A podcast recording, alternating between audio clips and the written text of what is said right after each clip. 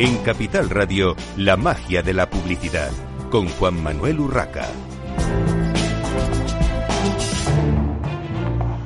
Buenos días, un viernes más a la magia de la publicidad en Capital Radio. Bienvenidos. Eh, hoy tenemos tres temas bastante interesantes. Vamos a ir ya directamente, sin dilación, para que todo el mundo tenga tiempo de sobra para contarnos eh, bueno, pues sobre el marketing y la publicidad en estos tiempos complicados.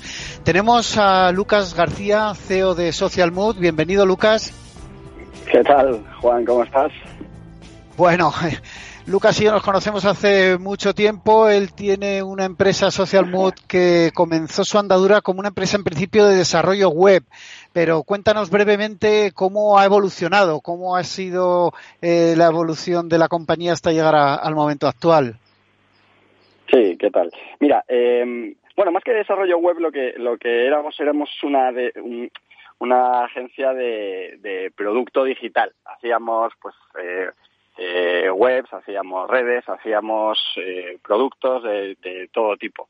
¿no? Y, luego poco a poco pues fuimos evolucionando. Eh, al final la evolución en, una agencia va muy de la mano del, talento que tienes, ¿no? Del talento que tienes dentro.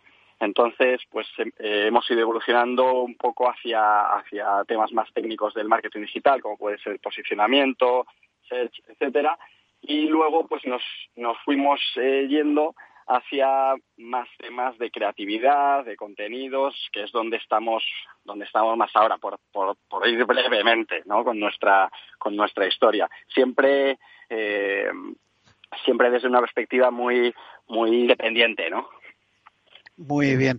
Oye, eh, Lucas, eh, como experto en todo el tema digital, del marketing y demás, ¿Cómo ves que cómo se están adaptando las agencias a esta nueva realidad que estamos viviendo? Bueno, experto entre muchas comillas, ¿no? Experto entre muchas comillas. Eh, ¿Cómo se están adaptando? Bueno, eh, al final es un, es, un, es un momento complicado, pero, pero nosotros al final como lo vemos es que los, los momentos complicados son los mejores para empujarte a, a transformarte, ¿no? Y estamos viviendo una, unas semanas, estamos viviendo unos meses de, pura transformación, transformación económica, social, a, todos los niveles, y eso nos ha empujado también a transformar eh, mucho de cómo entendemos eh, la comunicación digital, de cómo entendemos el negocio digital, de cómo entendemos los modelos de negocio, etcétera.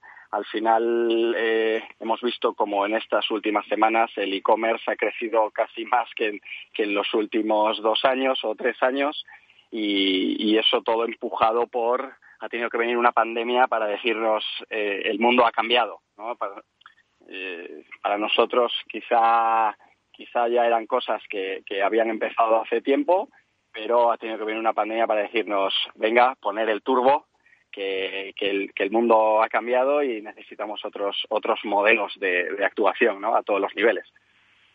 Pero más allá de que eh, el mundo haya cambiado hacia lo digital o se, haya desarrollado más rápidamente en, dos meses prácticamente eh, todo el todo el entorno digital, eh, cuáles van a ser las tendencias en cuanto al marketing digital, porque claro, una cosa es que el consumidor se haya visto en la necesidad también, en muchos casos, de eh, pedir algo que necesita para, para su vida, eh, aunque sea confinado en el hogar, eh, y haya tenido que hacerlo a través de un e-commerce, y otra cosa es cómo el marketing eh, le ha llevado su mensaje, su comunicación a, bueno, pues a, alguna de las pantallas de, de, contacto, ¿no? con, con las marcas. ¿Cuáles son esas tendencias que marcan este momento? Pues eh, a mí eh, hablar hablar de tendencias es muy complicado, ¿no? Porque siempre siempre siempre si te das cuenta hablamos de tendencias pensando en presente, pensando en futuro y realmente cuando hablamos de tendencias ya estamos hablando en pasado, porque son inercias que se han venido dando, quizá no estamos analizando tanto el presente. Pero si, si tengo que si tengo que mojarme y decir y decir cosas, yo creo que que, el marketing ya no es marketing, la comunicación ya no es comunicación, el branding ya no es branding, son todo híbridos de, todo y, y lo que y lo que veo es que hay hay hay ciertas cosas ¿no? que, que yo creo que que la, que la que la cuarentena nos ha dejado muy claras, ¿no? Por ejemplo, que la comunicación o, o, el, o el marketing tiene que ser mucho más cercano, tiene que, tiene que empezar mucho más desde abajo, no tan desde arriba. Hemos visto cómo ha habido una evolución en, en, en la publicidad, aunque también también he visto que en los últimos días hemos vuelto quizás a, a donde estábamos antes con algunos, algunas, algunas campañas que hemos visto, pero bueno, eh, sí que hemos visto una evolución bastante fuerte hacia canales sociales, ¿no? Eh, las redes sociales yo creo que han, han pasado su mejor, su mejor momento desde que nacieron durante esta cuarentena, quizá porque no nos quedaba otra, pero yo creo que eso ha, ha venido para quedarse, ¿no? Canales, eh, nuevos canales nosotros o, yo creo que una de las tendencias va a ser eh, pues desde obviamente pues TikTok, pero también Twitch, pero también pues People, eh, redes más pequeñas donde las audiencias están menos menos saturadas y donde eh, donde las marcas y los anunciantes pueden sorprender, ¿no? Que al final eh, lo, lo, que hemos vivido en estos en estas semanas ha sido un boom, una saturación de contenidos muy muy fuerte y yo creo que la clave a partir de ahora va a estar un poco en, en cómo sorprender al consumidor en otros canales, no tanto en los tradicionales sino sino en otros.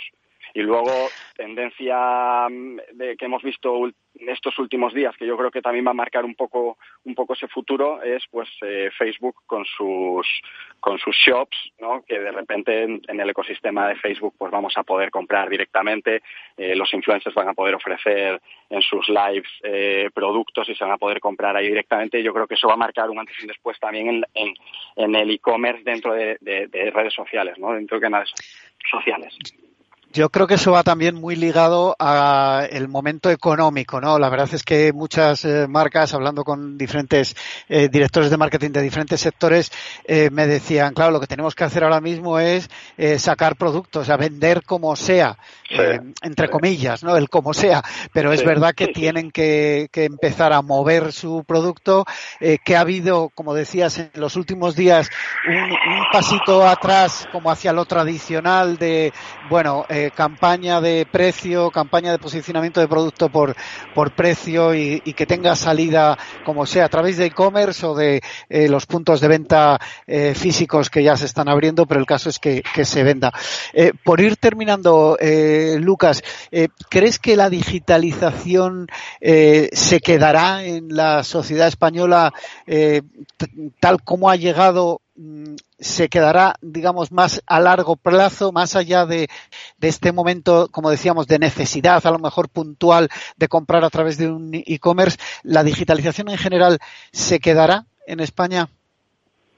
Pues, eh, pues mira, es una gran pregunta. Yo creo que es la pregunta que se está haciendo muchísima gente ahora mismo, ¿no? Lo, lo, que estamos viviendo ahora se quedará o, cambiará o volveremos a lo de antes, a la vieja normalidad, la nueva normalidad bueno, esto todo es, es, un gran debate. Eh, yo creo que yo creo que adoptaremos muchas de las cosas que, que hemos vivido durante estas semanas y otras eh, volveremos a ellas y, otras serán totalmente nuevas, ¿no? Yo creo que eh, el otro día lo decíamos eh, lo decíamos también en otro en otro sitio no que no es no es ni nueva normalidad ni vieja normalidad pronto creemos que no habrá ninguna normalidad no que el que el cambio el cambio constante será la nueva norma y, quien antes se adapte a ese cambio constante triunfará. Entonces, hombre, habrá cosas que sí que se queden, ¿no? Yo creo que, pues, eh, por fin, eh, por fin la, las, las reuniones absurdas eh, pasarán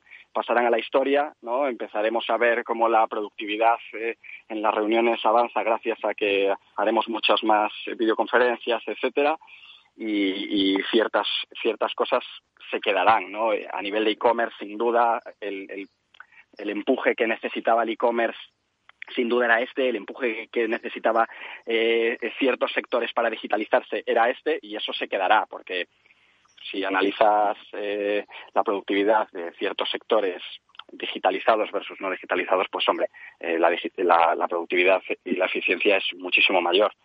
Esto no está claro. Que yo, yo, yo, esto no quita para que yo pienso siempre que, que, ojo con las tendencias porque ante una tendencia hay una contratendencia. Entonces también el que se sepa salir un poquito de la masa y de la y de, y de donde está todo el mundo creo que también acertará.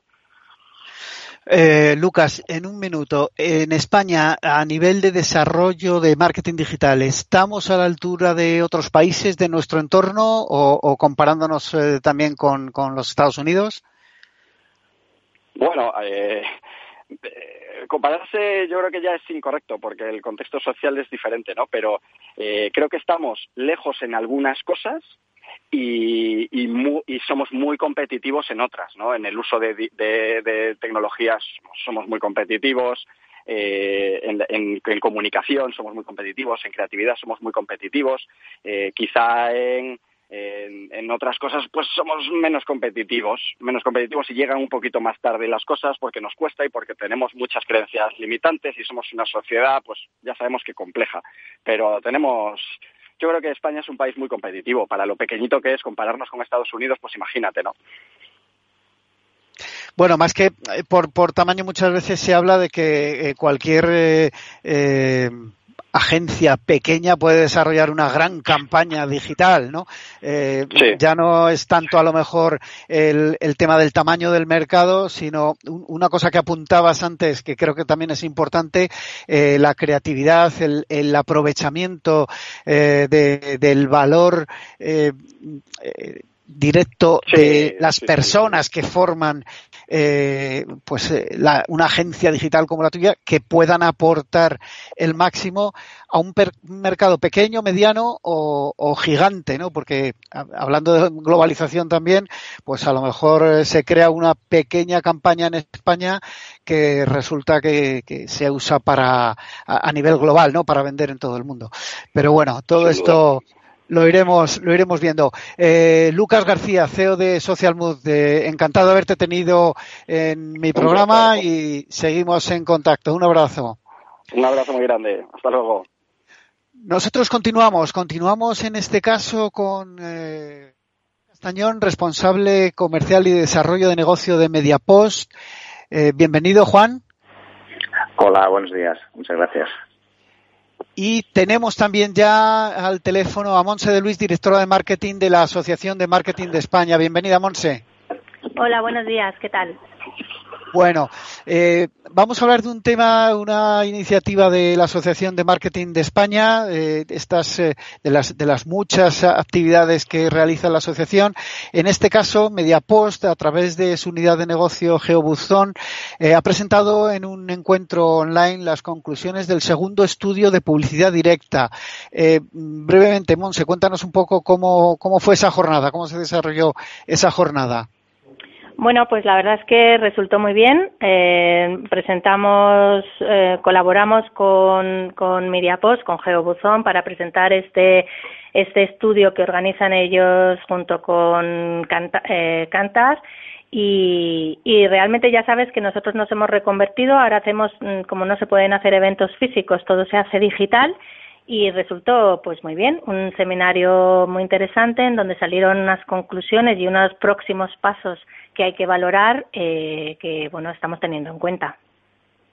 La verdad es que yo asistí virtualmente, como todos, al, a este encuentro, a esta presentación de, del estudio y sí que fue interesante. Yo creo que al final pues nos tenemos que acostumbrar también un poco a estos eh, nuevos formatos de, de comunicación porque han venido para, para quedarse, aunque todos esperamos eh, volver a, a, saludarnos y abrazarnos incluso en, en la realidad física. Pero bueno, eh, Juan, eh, Cuéntanos eh, brevemente qué es Geobuzón.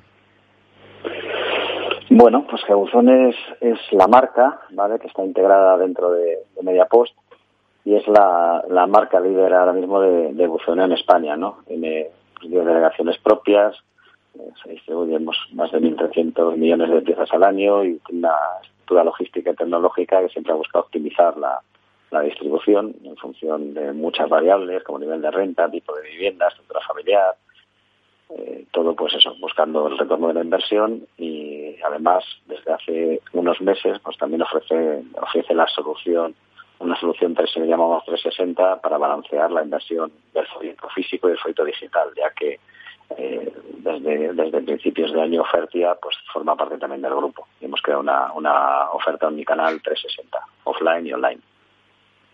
Y en estos momentos tan complicados, eh, Juan, ¿cómo se está solucionando el, el buzoneo? Bueno, eh, nuestros clientes han estado básicamente cerrados, ¿no? Eh, o sea, que no ha habido, no, no, no ha habido actividad hasta, ahora que, que se ha reactivado y, por zonas, eh, excepto la alimentación, que, está abierta y, que se ha visto desbordado y, ha tenido que adaptarse, ¿verdad?, logísticamente a, a la demanda y a las restricciones, ¿no? ha tenido una, un, hito muy importante, que han cumplido bien, la distribución en España se ha, comportado muy bien, pero no han hecho promociones porque no, no tenían ni capacidad de hacerlas, con lo cual hemos estado pues hibernados, excepto las actividades que hacemos de distribución de prensa gratuita, eh, 20 minutos o, o grupo gente, etc., y lo que nos han pedido las instituciones, los ayuntamientos, eh, que nos han pedido por reparto de ordenanza, reparto de mascarillas en, ayuntamientos. Y, pero bueno, claro, la actividad muy muy mermada, sufriendo como, como muchas empresas españolas y ahora, bueno, pues eh, reanudando la, la actividad de forma progresiva, ¿no? Bueno, esto, esto es el, el, presente, presente ya, ya pasado. Vamos a, a mirar al futuro. ¿Qué futuro tiene la publicidad física directa frente a los medios digitales? ¿Cómo, cómo lo veis vosotros? Bueno, pues eh, evidentemente el, eh, todo está cambiando eh, mucho. Los medios digitales, pues, digamos, ofrecen soluciones. cuanto más tiempo pasemos en los entornos digitales, pues más soluciones tendremos que encontrar. Nosotros nos estamos adaptando, pero sobre la no, como me has preguntado sobre el físico, la verdad es que llevamos pues más de 15 años oyendo que llegaba a su fin, ¿sabes? Hace 10 pues, era tal y al final eh, la resiliencia del medio eh, ha sido ha sido importante no al final pues el, yo creo que el buzón va a seguir siendo eh, durante un tiempo una opción más una, opción de llegar a, a las a, a, las personas a su a su hogar no entregar una, una pieza física aunque evidentemente los crecimientos de, las promociones online están creciendo exponencialmente pero pensamos que el buzón va a seguir siendo un canal para entregar eh, ofertas puntuales, eh, muestras de, producto, cupones, etc. Y más, pues cuando parece que, también pasamos más tiempo en casa, ¿no? Eh, creo que seguirá siendo un canal, aunque a lo mejor pues los mensajes y las piezas pues tendrán que adaptarse, así que ahora mm. entendemos que tiene que haber cierta evolución. Monse, no sé si querías añadir algo, sí. Pues sí, mira, yo la verdad es que eh, sí que veo que la publicidad directa ha evolucionado mucho en los últimos años pero lo que está claro es que, como ha ocurrido con otros soportes exteriores tradicionales, mm, pensamos en soporte exterior, en publicidad exterior, en radio, en televisión, pues la publicidad directa eh, offline digital pues va a convivir y se van a mezclar como, como ha pasado con, con estos medios soportes tradicionales. Si tú te fijas, por ejemplo, en la televisión, pues en la televisión ahora mismo el presentador de la televisión está por un lado hablando con los con las personas que están en el plató, pero también está siguiendo los, los tweets que están eh, escribiendo y están comentando los tweets en el mundo digital. Eh, la radio ocurre lo mismo, exterior, pues tú el exterior apoyas, utilizas el móvil con, para leer el QR que hay en el exterior y te comunicas con el mundo digital. Entonces yo entiendo que hoy en día pues el cuál es la publicidad directa, igual que ha pasado con todos los medios exteriores, pues lo que van a hacer es primero convivir y segundo, interactuar entre ellos. Creo que ese es el futuro. Bueno, lo, iremos viendo en cualquier caso. Eh, yendo ya un poco a los datos del estudio, eh, ¿por qué logra este canal de comunicación comercial tanta cobertura frente a otros medios? A mí es un dato que, me ha llamado la atención. Eh, Juan, quizás nos lo puedes explicar. Sí, la verdad es que el dato era de, de un 90% de cobertura que excepto la televisión, que llega al 94, eh, es, el medio, eh, los dos medios que consiguen mayor cobertura a mucha distancia de los demás medios o convencionales o digitales, ¿no?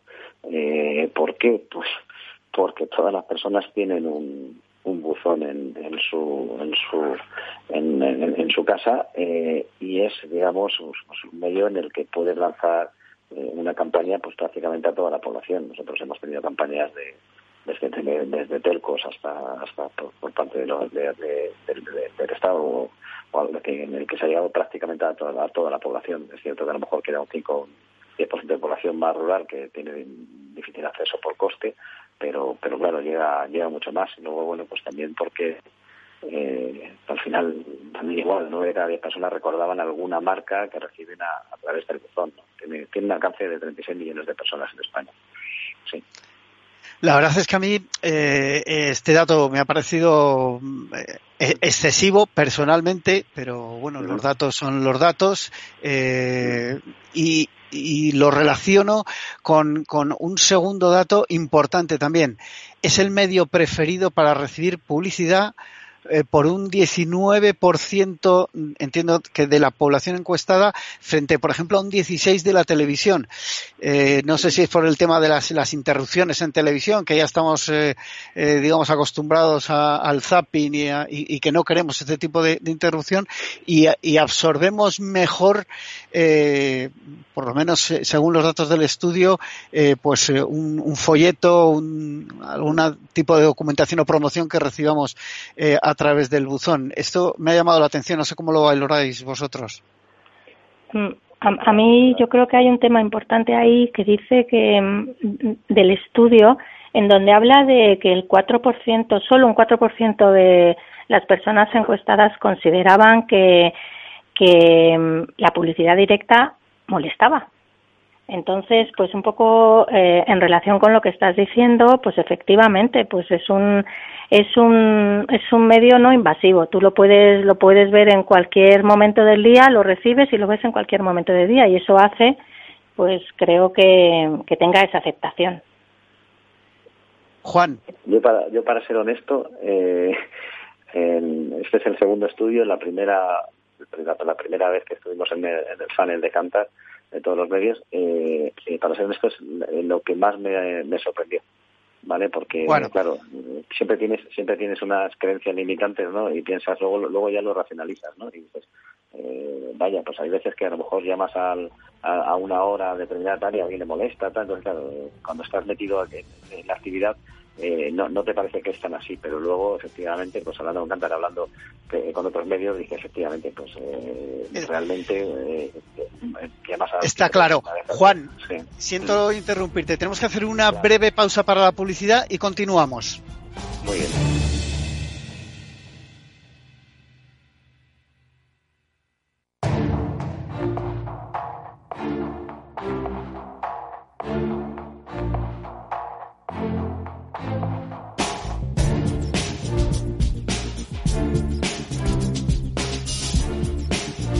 La magia de la publicidad con Juan Manuel Urraca.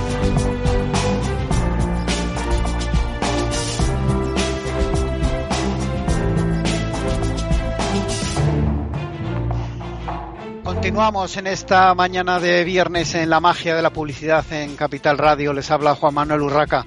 Eh, estábamos hablando con Juan Castañón de Mediapost y con Monse de Luis de la Asociación de Marketing de España sobre el segundo estudio de publicidad directa en España, eh, sobre los datos que daba el, el estudio y bueno, pues eh, la repercusión que, que puede tener también eh, que me gustaría que comentásemos ahora a nivel de, de los anunciantes, porque eh, Juan, ¿qué sectores aprovechan más este tipo de, publicidad y qué marcas eh, lideran su uso? Bueno, pues eh, los sectores son diversos, pero en el estudio es cierto que, los que salen en las posiciones más, más destacadas básicamente es el retail. Las marcas eh, con mayor presencia es, es, el, es el retail ¿no? en, publicidad directa. Eh, los primeros rankings, las primeras marcas que me preguntabas, pues eh, destacadamente es Carrefour, le siguen Lidl, Día y el grupo Corte Inglés. Como ves, pues, pues, pues todo retail. A continuación, pues aparecen Telepisa, las más especialistas, IKEA, MediaMark, Meroski, Liz Merlin, en fin. Eh, básicamente lo lidera lo lidera lo lidera el retail que son los mayores por otro lado claro los mayores los mayores usuarios no esto es, muy diferente a, la televisión, que son sobre todo marcas. Una cosa, Sí, un valor añadido que ha tenido siempre el, folleto, la pieza que se deja en el buzón de, los consumidores es el tema de los cupones, ¿no? Los cupones y, nuestra compra eh, siempre ha sido como una, una relación eh, muy, muy directa. Eh, ¿Cómo se valora? ¿Qué, datos ofrece el estudio en cuanto al uso, en cuanto a la percepción de estos cupones, descuento eh, en, bueno, pues en las piezas de buzoneo? Bien, pues habría que apuntar que, España no es un, país en el que eh, eh, sea el, de mayor promoción por, en base a cupones. por ejemplo, Estados Unidos y Francia eh, tienen una tienen un uso muchísimo más extendido de los cupones eh, físicos o sea es, es, un mercado pues, bastante que veces más que, en España no obstante eh, dicho esto pues en la ante la pregunta que decía el estudio de qué tipo de publicidad prefiere recibir en su buzón pues destacadamente pues, el 64 por ciento decían que cupones eh, descuentos para cajear en tienda. O sea, el usuario, si bien se reciben eh, puntualmente, no es tan habitual, eh, prefieren, le gustaría recibir esos cupones de descuento, así como también muestras eh, gratuitas de nuevos productos. Sí. El tema de las muestras al final también es algo eh, muy práctico, ¿no? Digamos, evidentemente eh, práctico. Y en cuanto a la percepción del consumidor de la utilidad de, los folletos, ¿qué les aporta? ¿Qué, valores le otorgan eh, los consumidores españoles? Mm, no sé, Monse, ¿quieres?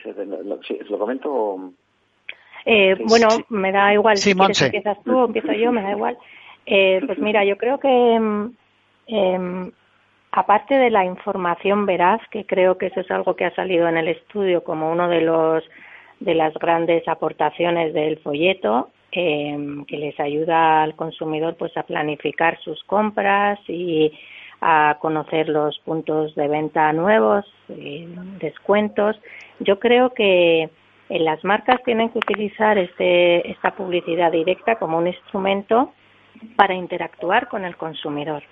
O sea, ahora mismo yo creo que hablamos muchas veces de branding, eh, branded content dentro del mundo digital, que es eh, bueno es, es en el, eh, el espacio que tiene la marca para hablar con el consumidor, para escucharle y para transmitir todos sus valores, pero pero yo creo que, que la publicidad directa puede ser también y, de hecho creo que es un instrumento para, para, para generar ese contenido de marca, para comunicarse de forma honesta y directa con el consumidor.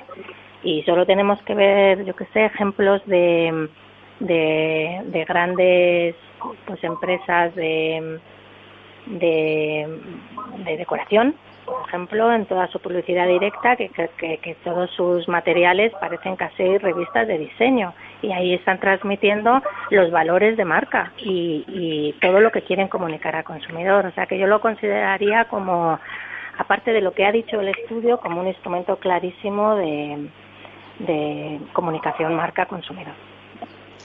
Juan, brevemente, porque tenemos que ir acabando. Sí, no sé si tenías que aportar algo más sobre esto. Sí, bueno, pues eh,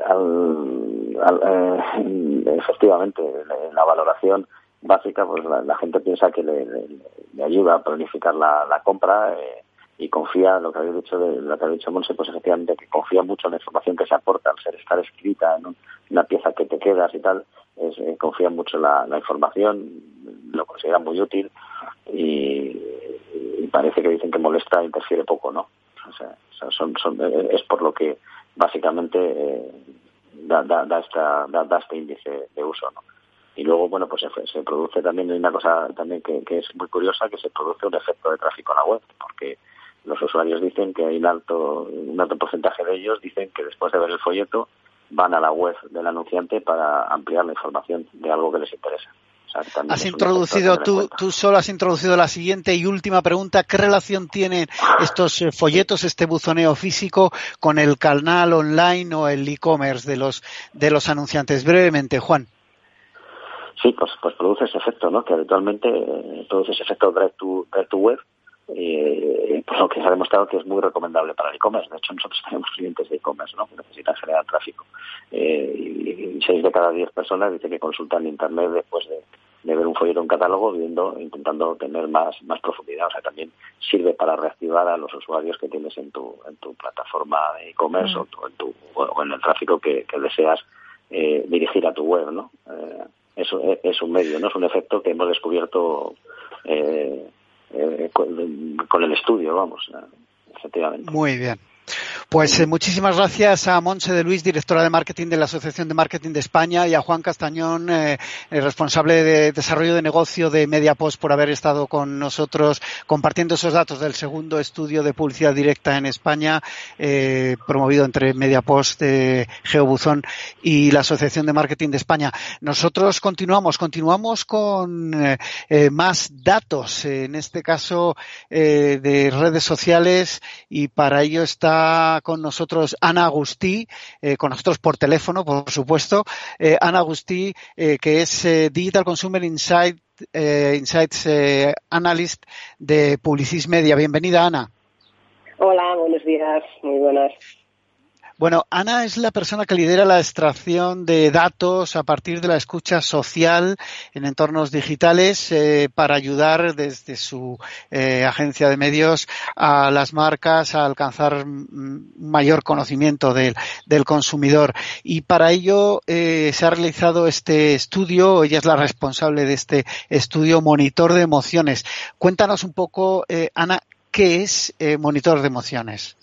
Bueno, eh, el monitor de emociones es un proyecto que pusimos en marcha desde Publicis, pues un poco nada más desatarse la crisis, la pandemia, porque enseguida nos dimos cuenta que, necesitábamos interpretar, eh, sobre todo emocionalmente, todas estas eh, cosas que nos estaban pasando tan novedosas y queríamos saber qué iba sintiendo la gente a medida que avanzaba eh, la pandemia, ¿no? Es un, análisis que la verdad se ha convertido en un escenario tremendo, ¿no? O sea, hemos recopilado ya a estas alturas más de 50 millones de, comentarios y es una locura. Nunca habíamos manejado cifras de, este, de este calibre, ¿no? En, eh, solo, el, por ejemplo, el día del, que se declaró el estado de alarma, recogimos solo ese día más de un millón y medio de, de comentarios. Y en esa semana de la declaración, más de 7 millones y medio. Y eh, solo para que os pongáis un poco en, contexto, la palabra feminismo, que tan en boga estuvo el año pasado y que fue durante todo el 2019 un tema que se habló, se habló bastante, pues se recogieron en total año algo más de 4 millones de comentarios. ¿no? O sea que es una pasada esto. Eh, Ana, más allá de lo que es, eh, que ya nos has comentado, este monitor de emociones, eh, ¿por qué? ¿Cómo surge eh, este documento? ¿Por qué se ha hecho? ¿Y por qué es diferente? Pues a ver, es que surge de la propia necesidad. O sea, mm, de un día para otro el contexto cambia radicalmente. Y nosotros, que ya venimos desde hace mucho tiempo analizando ya todo lo que eh, concierne a las personas y, a sus actitudes, eh, nos damos cuenta que la clave va a estar en saber interpretar qué están sintiendo las personas. Es que date cuenta que estamos viviendo eh, una crisis sanitaria global que además ha provocado una crisis política, económica global y que esas dos cosas juntas nunca las habíamos vivido. Entonces, ¿Esto qué hace? Pues que las emociones están más a flor de piel que nunca. Y el que sepa interpretarlas es el que va a saber conectar con, el, con las personas.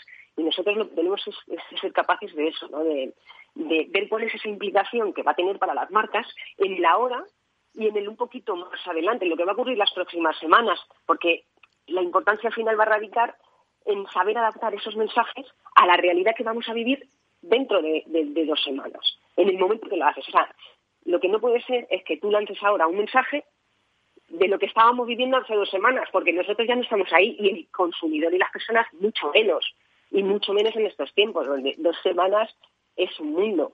Entonces es fundamental saber adaptar ese mensaje al momento que estamos viviendo y para eso es para lo que estamos nosotros eh, monitorizando todo esto. Y hay marcas que lo han entendido muy bien y otras que no lo han entendido también. No sé si queréis, podemos poner algún ejemplo de marcas. Ahora, ahora vamos con el tema de, marcas, porque eh, primero, como agencia de medios, eh, que a mí me llamó la atención cuando recibí vuestra información, eh, me, me llama la atención el que creéis este tipo de, estudio, tiene toda la lógica, lo has explicado, pero ¿qué objetivos os marcasteis cuando empezasteis con este monitor de emociones? Pues justo, justo lo que, lo que te acabo de, comentar, o sea, nuestro objetivo eh, final era al, final saber anticiparnos y saber eh, interpretar qué es lo que estaban sintiendo las personas para poder adecuar el mensaje al momento y a la emoción, para no mm, estar fuera, o sea, porque si eliges mal el mensaje y ya no estás en ese punto o eliges mal la emoción, no vas a llegar a tu público, no vas a conectar con las personas, que al final es el objetivo que tenemos todas las agencias. Está claro, está claro. Eh, aparte de, lo que estudiáis, eh, todos esos comentarios, esas, eh, esa monitorización de las, de las emociones, cuéntanos cómo lo habéis hecho y a quién, a quién y cómo se ha estudiado.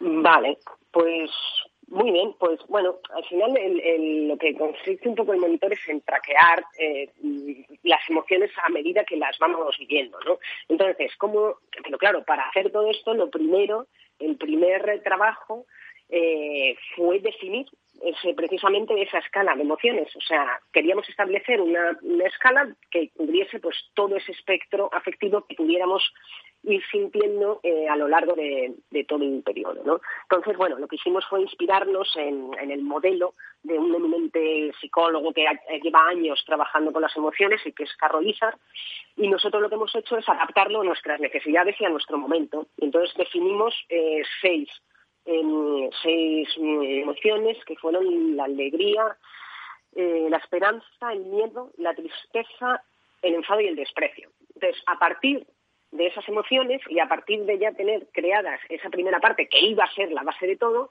construimos también los temas, porque al final eh, son los temas también los que nos van a ir moviendo las emociones, ¿no? Entonces construimos los temas en base, pues ahí ya nos ayudó nuestra herramienta, que ahora te cuento un poco qué es cómo, trabajamos con ella, que nos eh, extrajo todos los grandes términos y los grandes temas que, que se estaban hablando y bueno, y luego porque lo estamos viendo, ¿no? O sea, que todos sabemos más o menos de qué se está hablando en cada momento. Y lo que hemos hecho es que al final este estudio es muy vivo, es un análisis muy vivo. Entonces, los temas van cambiando. Nosotros los temas que estudiábamos al principio del confinamiento no son los mismos que estamos ahora mismo eh, analizando. Entonces, por ejemplo, el abastecimiento, que fue básico en las primeras semanas, ya no tiene sentido seguir analizándolo ahora pero en cambio ha entrado con mucha fuerza la desescalada, que es la que nos está marcando cuáles son las emociones que se están viviendo en, en este momento, ¿no? Entonces, bueno, eso es un análisis muy vivo y, que, que, va evolucionando cada semana. ¿Que ¿Cómo lo hacemos y a quién escuchamos? Pues escuchamos al entorno digital, eh, a cualquier persona que haga un comentario en, un blog, en un, foro, en Twitter, a los medios de comunicación, que han tenido una parte fundamental en, en, toda esta crisis. Entonces, nosotros lo que tenemos es una herramienta que a través de unas palabras claves que nosotros le vamos dando nos extrae todos esos comentarios y a partir de ahí nosotros empezamos a analizarlos. Pero bueno, también aquí te voy a comentar una, cosa que estamos haciendo que es súper novedosa y súper interesante y que estamos tratando, bueno, vamos a ir incorporando poco a poco al, proyecto y es eh, aquella parte de la conversación que no recogen este tipo de herramientas de escucha social y que es aquella que se produce en nuestro WhatsApp o en el Instagram, no la conversación personal que tienes de qué tal te va con tu novio, no, aquella conversación que está más referida a todos los memes, de hecho el el estudio se llama Memeroteca y, recoge todos aquellos memes que se están moviendo por la red y que, y que ayudan también a construir emocionalmente cómo lo estamos viviendo. Entonces, para ello hemos creado una serie de grupos de trabajo que se están encargando por, sobre todo por, por clase social y por edades, de recopilar toda esa información que nos va a ayudar a construir el mismo, eh, el mismo discurso emocional, pero a través de memes. Entonces lo vamos incorporando poco a poco. Por ejemplo, mira, esta semana, que mm, ahora la crisis sanitaria, digamos que está perdiendo un poquito de fuerza. Te voy a pedir brevedad, Ana, porque nos queda poco tiempo y me gustaría que ah, nos hablases luego de las marcas. ¿Sí me oyes, Ana? Sí, te decía que te voy a pedir brevedad porque nos quedan tres minutos y quiero que ah, nos hables luego de la relación eh, con, las marcas. No sé si me has oído. A ver, eh, eh, te introduzco ya la siguiente pregunta, Ana, porque si no nos vamos a comer el tiempo. ¿Cómo se puede aplicar este tipo de información a las estrategias y marketing, de marketing y comunicación de las marcas? Vale, vale. Bueno, pues a ver, es que esta información para una agencia mm, de medios, para construir una estrategia, es que es, básica, porque al final nosotros siempre hemos venido trabajando, sobre todo, eh, con, estudios mucho más cuantitativos, que nos, que nos proveen todas, todas estas fuentes externas que tenemos en el mercado y, cuando, y mezclándolos con esos datos cualitativos que realizábamos con estudios ad hoc, con paneles que contratábamos y que ahora lo vamos lo estamos pudiendo hacer ya desde, desde casa con nuestras eh, eh, con nuestras herramientas y que al final esa parte más cualitativa lo que nos está ayudando es a sacar unos insights mucho más basados en lo que son las percepciones de las personas sus gustos sus pensamientos es que son insights que son mucho más ricos porque va mucho más allá de decir mira tu target son el 30% de mayor de 30 años. No, no. Lo que, lo que nosotros estamos aportando desde esta parte tan, cualitativa es a conocer eh, perfectamente a la persona que es lo que nos va a ayudar a conectar con ellas. O sea, es lo que enriquece nuestras estrategias para poder ayudar a la marca a conectar con las personas. Entiendo que muy enfocado a lo digital, que es lo más inmediato, que lo que se puede cambiar y enviar rápidamente. Sí, bueno, enfocado en lo digital, pero es que hoy en día lo digital, eh, sobre todo para los targets comerciales que nosotros estamos trabajando, es prácticamente todo. O sea, el que conecta a través del digital, eh, estás cubriendo prácticamente todo el ámbito de ese target. Está claro, está claro. Bueno, pues eh, Ana, eh, enhorabuena por este estudio. Eh, como te comenté cuando estábamos preparando esta, esta información, esta entrevista, a mí me sorprendió. Creo que es un tema muy, muy interesante y que dará en los próximos meses para volver a hacer otro programa y hablar contigo, quizá también con más expertos sobre este, este monitor de emociones, sobre la monitorización de las emociones para ver cómo como consumidores evolucionamos. Eh, tengo que despedir ya el programa. Eh, despido a Ana Agustí, Digital Consumer Insights de eh, Publicis Media. Hemos tenido también el programa Lucas García de Social Mood, Juan Castañón de Mediapost y Monse de Luis, directora de marketing de la Asociación de Marketing de España. A todos ustedes les espero el próximo viernes en La Magia de la Publicidad en Capital Radio. Les habla Juan Manuel Urraca.